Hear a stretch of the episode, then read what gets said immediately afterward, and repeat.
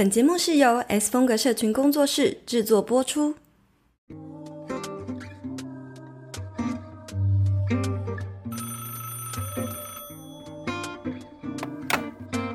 ，Hello，听得到吗？有声音吗？喂喂喂，有，Hello，我是青椒。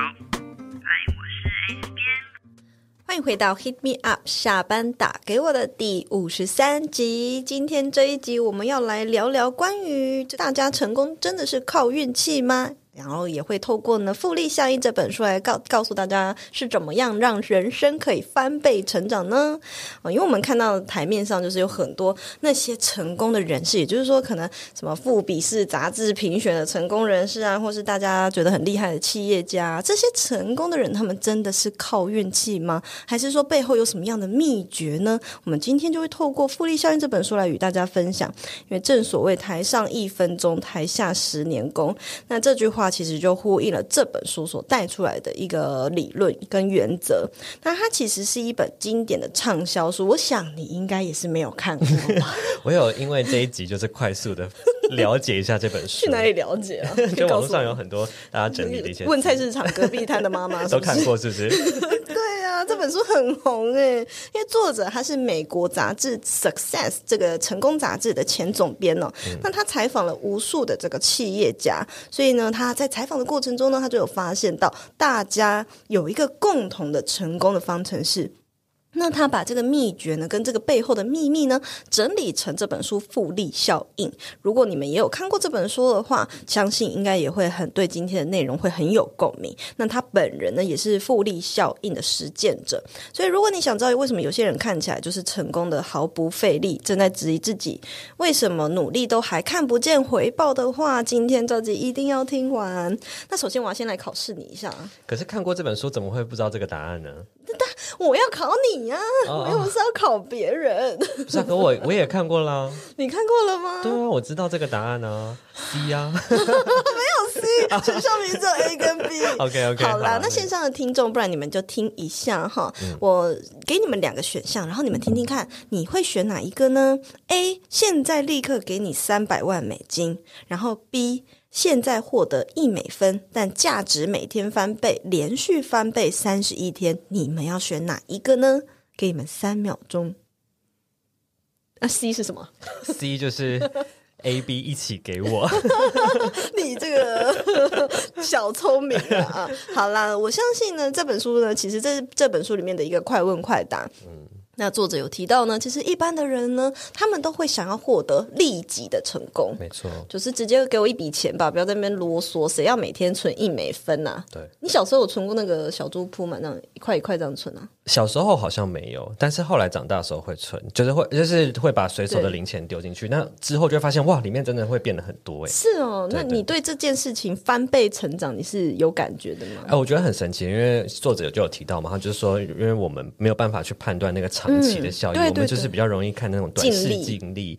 那种我就会觉得，真的一般人可能就会觉得，哦，那个三百美金、三百万美金很有感的，先给我这个才很多因为一美分就算翻倍，翻倍三十一天，我也不知道最终它到底会翻到哪里去。谁有时间那边算数学、对啊，所以就是想直接拿到那三百万，嘛。但实际上呢，透过这个作者的计算呢，如果你每价值是每天翻倍的成长，每天存，然后连续翻倍三十一天，最后他获得的这个金额是比这个远比三百万美金还要多很多，非常。多的那种。对，就很特别，所以呃，这就是复利效应呢。一开始就是给大家一个这样子，而且有一个蛮重要的点是，它不是从中间就开始变多，它其实是到基本上到最后一刻突然暴涨。才才超过他，然后在最后一刻就多出他好几十倍的那种。你讲真的是看了这本书好像五遍一样。是不是？大家就 大家以为我真的看有过有。有有，不错不错。那我们每个月应该可以办办三次那个读书会吧？OK，那我们看下一题。好，那我们可以先来分享一下我们各自觉得，就是心目中所谓的成功的样貌会是什么？你自己觉得？嗯，其实呢，我自己想了很久，因为其实我不是一个太偶像崇拜的人，所以我就说想说，你不崇拜我吗？好难回答，我觉得是我们才第一题而已，我怎么觉得我就已经掉到两个坑里面？对啊，那其实我后来想想，我觉得我应该是喜我欣赏那种能够带给这个世界、带给人们不同想象，或是发掘其实有不同可能性的这个这种人，我觉得他就是成功人士。然后我就回想了，我就回想了一下，然后什么这名人是觉得值得参考的？我讲名人，你一定会觉得哈。怎么会讲这个？就是我我回想起来，就是其实我我国中哦这么久以前，我看了一个展览，我到现在不要再都是告诉我是你的老师，不是啦，我国中看了一个展览，然后到现在都非常印象深刻。但是就是一个建筑展览，然后你看这么久了，我到现在，我现在想到的展览，我还是会想到那个。那时候我看了那整个展览，我心跳都非常快，因为我那时候觉得哇，人类的文明居然有办法做出这样子的建筑，然后凝聚彼此，跟创造更多可能性。然后那时候我最震撼的就是黑川纪章的建筑，它它的概念就是。共生，异类跟对立的共生啊，感性跟理性的共生啊，或者是人跟自然的共生，这种强大的包容力的这种概念。然后我那时候就觉得说，哇，他是能够他是想到全世界的福祉的感觉哦、对，并且他是有能力去化为真实，就不是只是空想而已。他是有能力就把就转结合他的专业知识，然后是只是在脑袋里打转。对对对，虽然他可能他的最后的成果没有办法普及的影响全世界，但这颗种子确实影响，就是有影响到很多人，包括我在内。然后我想学习的，我我觉得他让我觉得是一个成功人士的原因，就是因为他可以把他的理想化为有形，然嗯后结合他自己的专业化为真实的影响力。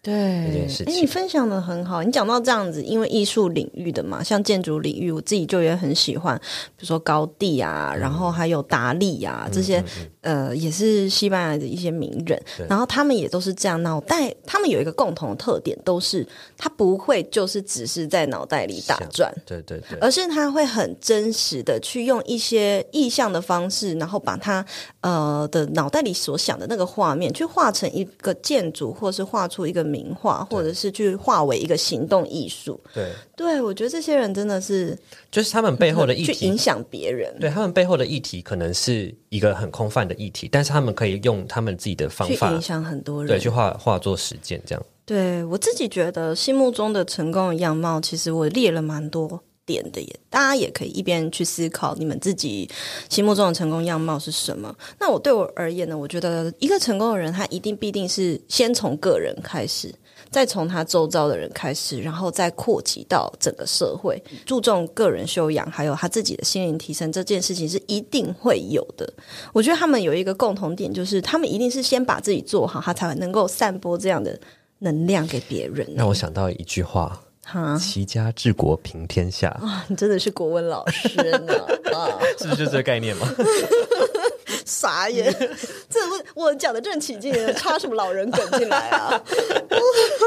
呃，然后再来就是他自己也可以很不错的去掌握他与人与人之间的关系。嗯嗯，我觉得这个也是很难的，因为很多人他自己很成功或什么，可是他可能周围有一些关系他是没有办法处理好的。嗯嗯，可是我觉得好像也没有那么完美的人啦。我看过很多企业家或什么，他搞不好其实家庭也都很很很不不一定是很幸福美满的这样。嗯，没错。再来是他也能够顾及到自己的生活品质，而且他虽然事业成功，可是他会把他事业的愿景放在着重在能够造福别人，或者是说有助于世人的这个产业，或者是他的理念，或甚至他的出发点是希望可以改变世界。他们都有一个愿景是想要改变世界的。这这就回到我们之前有聊过的一集嘛，他们的目的都不是为了赚钱，而是对而是获得财富来帮他们达成这个事业的理想。没错，没错，就是关于那个财富丰盛的秘密的那一集，大家也可以去回顾一下。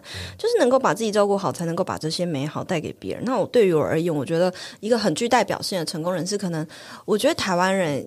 我我已经真的找了很多，就是我觉得很可以代表的人，但是我都觉得还差那么一点，差那么一点，真的能够完美符合我心中意象的人，我不晓得大家有没有听过，他叫做加伯利·伯恩斯坦。没有，那 OK，那是 G G，他叫 Gabby。那 Gabriel 呢？他其实是呃《纽约时报》呢，就是誉他为是下一个世代的精神导师，说他是女性的咕噜。哦，对，然后甚至欧普拉也称他为是新时代的灵性运动的领袖。那他他本身也是一个昆达里尼瑜伽的导师，那他也是一个非常有名的作家。那他，我觉得为什么我会觉得他是一个我想要效仿的榜样呢？因为他大学的时候或者他年轻的时候，其实有过很荒唐的一段时期，就比如说吸毒啊，或是整天在 party 啊。但是有一天，他就是有聆听到他内在的一个声音，他觉得他不知道他自己活在这地球到底在干什么，他只是盲目的跟随别人叫他做什么，那他就一起去，一起去这样子。那所以他就开始想说，那他到底能够为自己做什么改变？于是他从自己先开始改变。他去提升自己，然后改变面对自己的不足，他很勇敢面对自己的那些缺点。嗯，我觉得身为一个成功的人，不是那种很骄傲，一直告诉大家说：“哎，我做了什么，做了什么。”然后像贾博士，他们也不是，他们也是属于内向领导者，也不会一整天告诉大家我有多了不起。对，而是让别人打从心底的佩服他的了不起。这样，那他就是因为勇于面对自己的不足，反而散发了一股很特别的自信。我觉得大家也可以搜寻看看他，就是我觉得他的一些演讲真的是那个气场，我觉得很不一样。面对不足，散发自信是什么样的概念？就是他因为知知道自己的不足，所以他去改善了他。他勇于的告诉大家，我觉得我自己哪里做不好。他不会一直说，哦，我觉得我哪里做的特别棒。反而是那样子的他，他真实的、真实的接受自己，然后改变了，然后去，或者是说去精进自己其他的优点，让自己反而变得更有自信。嗯，是这样子的一个概念。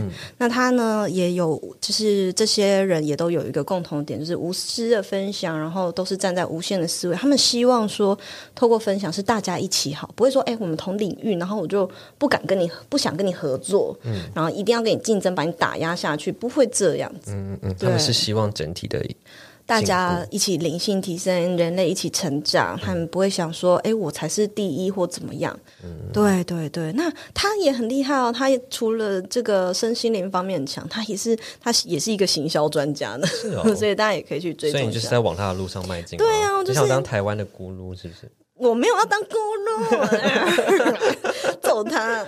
好啦，那我现在要来聊聊，哦不，这一题让你说好了，什么是复利效应啊？反击，啊，不然都我在嚼口，好渴哦。超心机耶！前面想说 S 边大概会分享这个，然后突然在录音的时候，哎，不然你来分享。我要考试一下。其实复利效应就是你不断坚持投入一件事情，然后虽然你在初期的时候可能不会看见任何的改变，但是长期累积下来，就会发现会有巨大巨大的差异。嗯，大概是这种。下面都写答案，还给我讲讲的这么烂呢？哪没有写答案？坚持录下。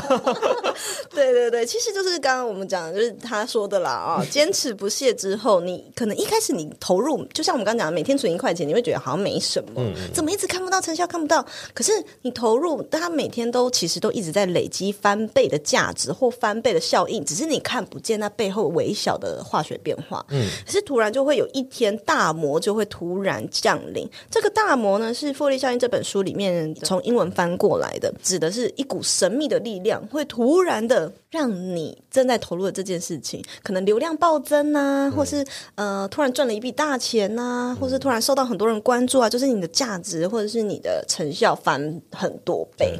对对，所以它的曲线可能是一开始很很平，看起来好像很平，但其实它有微微往上，可是突然有一天突然增高了这样子。暴增。对对对，所以这就是一个复利效应背后的一个简单的分享，它原理大概就是这样子。经营社群其实就是更加积极的去体验这个世界与我们的关系，但在这条路上，除了认识自己擅长的面相，其实也更加了解自己内在的恐惧。就好比担心自己更新的频率太高或太低，生怕商业合作粉丝会觉得反感，又或者被数字绑架。更别说是这两年疫情肆虐造成大家的心理负担。今年我们工作室想要帮助，不论是内容创作者、KOL，或者是收听节目的你，一起提升内在力量，面对这个世界的纷扰。于是，我们将推出心灵导读会，用我们精心挑选的三本心灵书籍《与神对话》《财富精要》《落在地球》。现在就点击下方的链接加入我们，用更开阔的眼界去面对社群或生活挑战吧。那我们可以来分享一下，我们在这本书提到一个概念，你有没有特别觉得印象深刻的是什么呢？其实我觉得他用了很多例子来举例，包括你还有还有一些公式。但是我那时候看、嗯我我大概了了解完这本书之后呢 我觉得有一点就是可以完美的印证我们好像我前几集也有聊到的一个概念，就是他提到第四章讲到提到。静者恒静，动者恒动，所以我们往往会发现，这个世界上有钱的人会越有钱嘛，但是越越懒惰的人，可能就是越懒，就是更懒惰。那可是他是他应得的、啊，他怎么那么懒惰啊？不是我的意思是说，哦他完美的解释为什么这件事情会发生。因为我我会发生对对可能想说，以前就会觉得说，哦，为什么我们有钱人就是会越越有钱，就是不理解到底发生什么事情。但是这就是复利效应的差异。嗯没错，这就是我们与他们的差异。他们为什么会越来越有钱？因为他们一直坚持努力不懈啊，他投入在你看不见的地方。对对对对对，所以呃，我觉得有些人也是那个仇富仇富吗？其实他们就是没有，可能没有办法体会，他们也不了解，说这些成功的人，他们其实可能小时候或是过去投入了多少的努力在他人生。对对对对他也不是一夜之间暴富，也有可能是大魔突如其来，就是看见他之前努力不懈的那个过程，然后就降临在他人生。没错。所以你最印象深刻就这样，对，我我就觉得他把这件事情很具体化 呈现。对啊，OK，好啦，我要来分享一个，就是我觉得，呃，变它里面有讲到一个变幸运的完整公式，就记得前面我们有一集有聊到说要怎么样变幸运，对不对？那他这里呢，还反而就是很有条理的列出了一个公式，也就是说，准备加上态度。加上一个机会，再加上你的行动，就是你幸运人生的开始。嗯，对。那我觉得，其实你看哦，准备、态度、机会行动里面这四个里面就有三个是我们能够掌握的耶。因为你看啊，你只要准备好，是你自己能够做到；你有一个好的态度，是你自己就能够做到的。你能够采取行动，也是你能做到。只有这个机会，我们可能不晓得大魔哪一天就来临了。我们只要把这三个我们可以掌握的事情做好，哪一天这个机会来到的时候，你就是那个幸运儿。唯一的变因就是这个。对，唯一的变因就只有这个而已，所以我们可以说，人生真的百分之九十就是掌握在我们自己的手里而已啊。对，所以我觉得，呃，《复利效应》这本书真的蛮推荐大家，让它会让我有一个启发，是说我过去不知道为什么我要那么的努力做一件事情，嗯，到底这个投入有效还没效？我为什么要坚持做这件事情？我本来就是一个很容蛮能坚持的人，可是看这本书会让我。更有动力，就是持续的去做它。因为很多事情在前期是看不到那个嘛、回报的嘛，啊所以你就会不知道说到底为什么要做下去，是不是这样？没错，没错。那我们也可以来分享一下，我们人生中有没有做过最坚持的一件事情是什么呢？以及在坚持的过程中，我们有没有感觉到很痛苦的经验呢？坚持的事情，其实我不论什么时期，我我觉得我好像分享过很多次，就是我我都会至少让我去在那个时期去尝试我感兴趣的事情，然后我会挪出时间去一直练习、磨练或是钻研。那我例举例来说，有一阵子我可能会很想学摄影，所以我就上网看了很多基础的摄影的逻辑啊，光光圈、快门、ISO 值，然后包括构图的学问。那时候我是什么都不懂，然后我就这样慢慢练习，慢慢到我现在，我好像可以比较随手一拍，好像人家觉得哦，这构图是好看的，虽然不是，可是你有运用到那些学到的技巧？对啊，我就是可能已经把它已经它已经变成我我原本都是一点一点的学，但它现在可能已经变成一个我的那我、我一个信手拈来的一个能力了。哇哦然后或者是说呢，我那时候很喜欢，我有一阵子很喜欢 brush later，然后就文具店买了最便宜的笔来练习。一开始我写的非常丑，就是我就觉得我写不出人家，我看 YouTube 上面学习，我就写不出他们那种感觉。但是我就是写了好几本书，就写了好几张纸之后，才摸出自己的做法。我真的是某一天突然顿悟说啊，不对，其实技巧应该在哪里？然后我再去坐到桌子上面写，所以技巧到底是什么？我要知道。我要写一篇天文，你可以去看。我不要。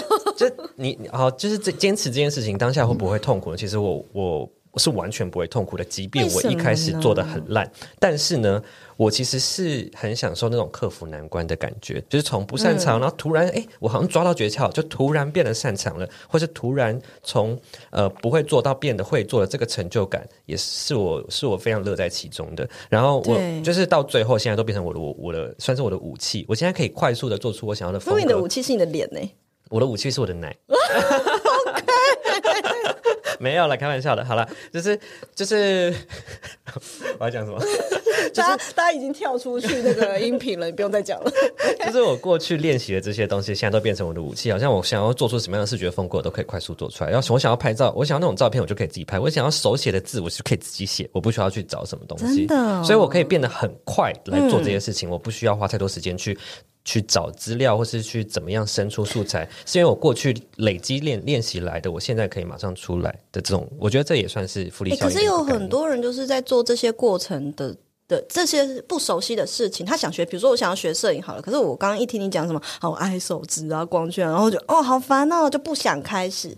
为什么你不会有这个情绪？你觉得是？你觉得为什么会有人是这样的想法，然后你不是我我觉得有两点，第一点是这件事情到底是不是你想要做真正想要？对，就是如果你刻意去学个，比如说我我刚刚是讲摄影嘛，但是如果今天如果今天是要说投资理财、美股投资，我就是完全没有兴趣，我根本无法坚持啊。就是或者是我找不到它跟我的关联的话，我就无法坚持。所以这次是你想做的，跟你能不能够找到你的关联，这是一件事情。第二件事情是，我觉得他什么事情都无法坚持，即便是你有兴趣的人。的事情你都无法坚持的话，那就是可能你没有尝试过那种突然克服了难关，克服了一个成关卡，就感，对，我觉得是没有体会过，所以他应该要去打电动。我觉得是可以的，但是他可能就变得很爱打电动，但不去做其他事。对对对对，我觉得是这样诶你讲的很好，他很有可能是因为没有体验到这个征服的快感。对，是这样。我做的最坚持，我坚持了多久呢？我坚持大概六七年吧，就是追梦，希望四十五年以前打这个。那我你你的讯号接入的也太慢了吧？我就在思考啊，你很烦呢、就是就是我我觉得我坚持最久，应该就大概真的是七年。我自从我大学大三，二零一零年去西班牙。交换学生一年之后，我一直都有个梦想，就是想要回到那边生活。至于为什么要回到那边生活呢？请阅读书，你值得更好的梦没想。错，没错，没错。好，那因为就是这本书里面有讲到，呃，关于西班牙人的生活态度是我很喜欢，所以呢，我就是想要再去回去体验那样的生活。可是我当时就是有一个限制性信念嘛，我觉得啊，我一定要有钱才能够回到那，才能够去找工作，我一定要有足够的能力才能够自己在那边生活。对，当然，我觉得现在回想起来，我也觉得应该是需要这些能力啦。但所以我就很坚持，我就先去墨西哥工作。我觉得我要先存到一笔钱，然后可能我去报考一个硕士或什么的。我一路在摸索，我到底是要用什么方式回到西班牙。嗯所以就这样子历经了诶大四一年，然后还有呃在墨西哥工作五年，然后后来我回台湾半年多。就是准备回去，大概将近七年的时间回到西班牙，最后我就有完成这个梦想。那在这个坚持的过程中，我一点都不会觉得痛苦。你看，这是一个非常漫长的过程、欸七年呢、对，存钱呢、然后加上你卡在那个工作里面啊。可是我把这个过程当做是，就像你说，征服我人生中的一个挑战。我人生也没有什么其他渴求的，我就是只想做这件事情。那至少这个。我把这个目标当做是一个我一路上不断去克服难关的一个动力。今天我在公司里面觉得不开心了，或是受委屈了，或是职场霸凌，但是我就知道我远方还有一个东西在等我，那我就会愿意好继续盯下去。然后我觉得今天这个在公司学的能力是我要的，它可以帮助我的，那我就继续熬下去，这样子。哦，对，我觉得是因为我们可以把这个目标当做是动力，而不是压力。在持续坚持的过程中，都一直看着我们的目标的那种感觉。对啊，对啊，所以我就是想要来问问说，可是为什么总是我们还是可以看到很多人，我自己是属于蛮能坚持的啦，哦但是其实我也有三分钟热度的时候。那为什么有一些人他是总是光说不练？诶，这好像什么？大家的男朋友都是这样，是不是？要不然就是三分钟口就是对，你懂吗？对对对对只男人就是出一张嘴只出一张嘴啊、男人的嘴，那就是要不然就是三分钟热度啊，半途而废。你觉得这些人会这样的原因是什么呢？其实我刚我刚刚就讲，就是那那种感觉，就是没有尝试过那种成就感，然后或者是没有体会，就是不没有具体化那个克服难关的诱因是什么，就是你没有知道说这件事情你的做的目的是什么，你只是想做，可是你不知道你最最最最终这件事情对你的改变跟你想要做成这件事情的原因是什么。可是他们就会说啊，我要还没达到，我怎么知道那改变什么？那你就是懒惰吧，突然骂大家，好凶哦。然后呢？对，我觉得其实就是这两点，还有包括我刚刚说的，呃，嗯你没有，就是一个是你不知道这件事情对你的对你的事情对对你的意义是什么，第二个事情是你不知道这件，你没有体会过那个克服难关的成就感，这是我觉得这两对，种。其实就是我我的答案也跟你差不多，我觉得就是动机不够明确。你的动机到底是什么？对对我至少有一个动机，是因为我想要过那样的生活。就这么简单，你的动机可以是很 simple、很简单，或者是很单纯、很纯粹，可是是你真心很想要得到的。只要它够明确，它是一件很小的事情都可以。都可以。那再来还有一个就是大家可能坚持不下去的原因，还我觉得很多都是心理因素，比如说他不够了解自己，就不不了解，所以导致了动机不明确。不了解自己，他不知道自己想要什么啊，哦对不对？然后他也不晓得说我现在还可以采取什么行动，嗯对他只是空想嘛。那再来最后很多学生、大学生可能都会卡在这个阶段，就是不够了解自己，包含说也不够了解这个社会的运作方式。可是我觉得大家不要觉得迷惘是一件痛苦的事，你反而会可以把它当做是一个有趣的人生探索过程。诶，我不知道，那我就去享受这个探索跟冒险的过程啊。尝试也是一种，对啊，你们玩那个什么，嗯，又是游戏，游戏是不是就不知道下一个要解的任务是什么？为什么你就那么起劲？对不对？那为什么在人套用在真实人生的时候，你会觉得痛苦呢？没错，对就把它反思一下。对，最后我觉得还有一个很巨大的原因，就是太过于在乎别人在想什么，在乎别人的眼光。在乎别人的眼光而三分钟热度吗？嗯对，为什么？对，比如说他做这这件事情，然后他会觉得说，会不会别人觉得我做这个东西呃很奇怪，或者是说他接呃会一直在想说，会会跟别人比较说啊，为什么他做的那么快，然后我做一点点都没成效，那算了啦，放弃好了。哦，对会被别人的脚步给影响，会会会会会嗯的确是。好啦，那讲了这么多，我们也有没有说一些就是可以改善大家这种三分钟热度的 tips 呢？其实呢，我之前觉得，其实我觉得三分钟热度没有真的不好，至少有尝试嘛。就是尝试过了，真正不喜欢，那你、你理解了它不是你想要的路，你可以再换一个啊。但如果是这样子的话，我觉得三分钟热度热度是 OK 的。但是如果今天假设是你真的想做的，但是你还是无法坚持的话，我觉得有两种改善方式。比较消极的做法呢，我觉得可能是要找一个伙伴。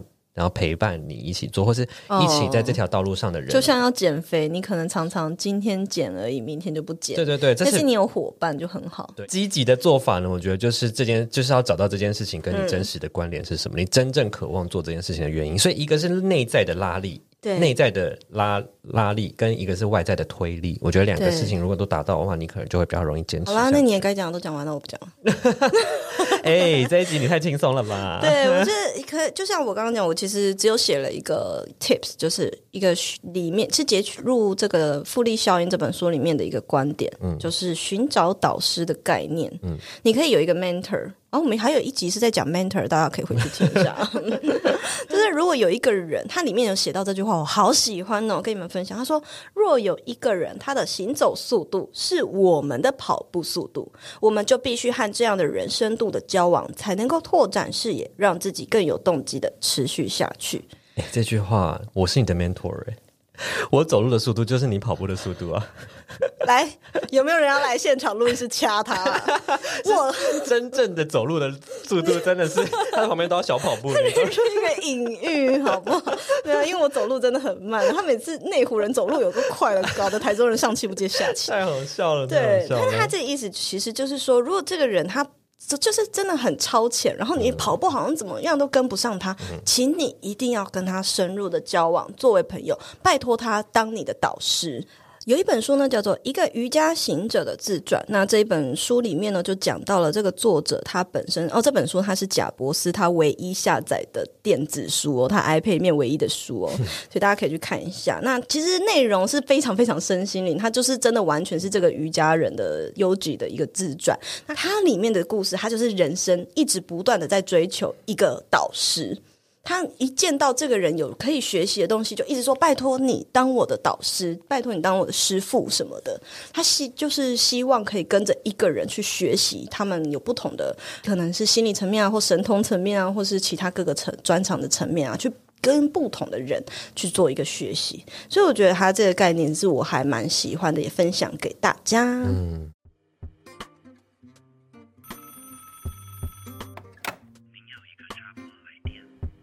接下来呢，我们在现实动态也有就是问有问那个 Q&A 来问大家说，因为很多人都会三分钟热度嘛，其实蛮多人的，那就问大家说，最主要会让他三分钟热度的原因是什么呢？